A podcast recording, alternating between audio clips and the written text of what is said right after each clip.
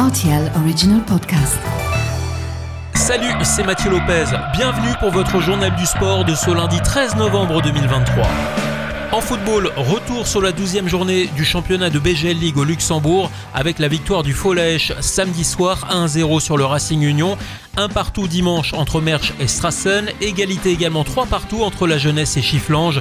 Dudelange, second au classement, a gagné 1-0 contre le Swift, 3ème, tandis que le leader d'Ifferdange s'est imposé 2-0 à domicile contre Pétange. Match nul un partout entre Mondorf et le Victoria. 2-0 en faveur de Cardjeng qui recevait le progrès. Enfin, Wiltz est allé battre Monderkange sur son terrain sur le score de 3 buts à 1. 16e journée du championnat de Ligue 1 en football. Le FCMS s'est imposé d'une belle manière au stade Saint-Symphorien face au FC Nantes.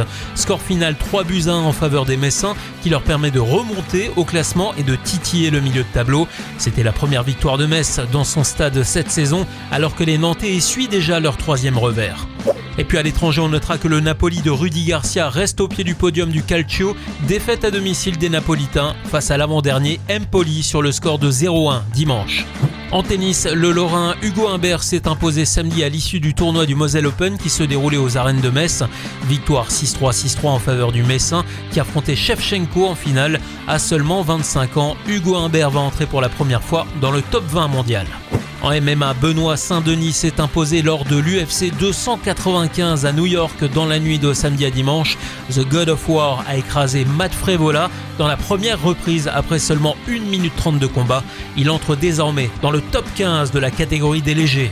La MotoGP avec une victoire de Bastianini qui aura dominé la course de bout en bout lors du Grand Prix de Malaisie. Marquez termine lui deuxième sur le podium devant Bagnaia. Le Français Fabio Quartararo poursuit ses efforts hein, lui aussi avec une jolie cinquième place. C'était plus compliqué par contre pour Zarco qui n'a pu faire mieux que la douzième place. Et puis un mot de rugby pour finir. Antoine Dupont, le capitaine de l'équipe de France, devrait participer au JO 2024 de Paris en rugby à 7.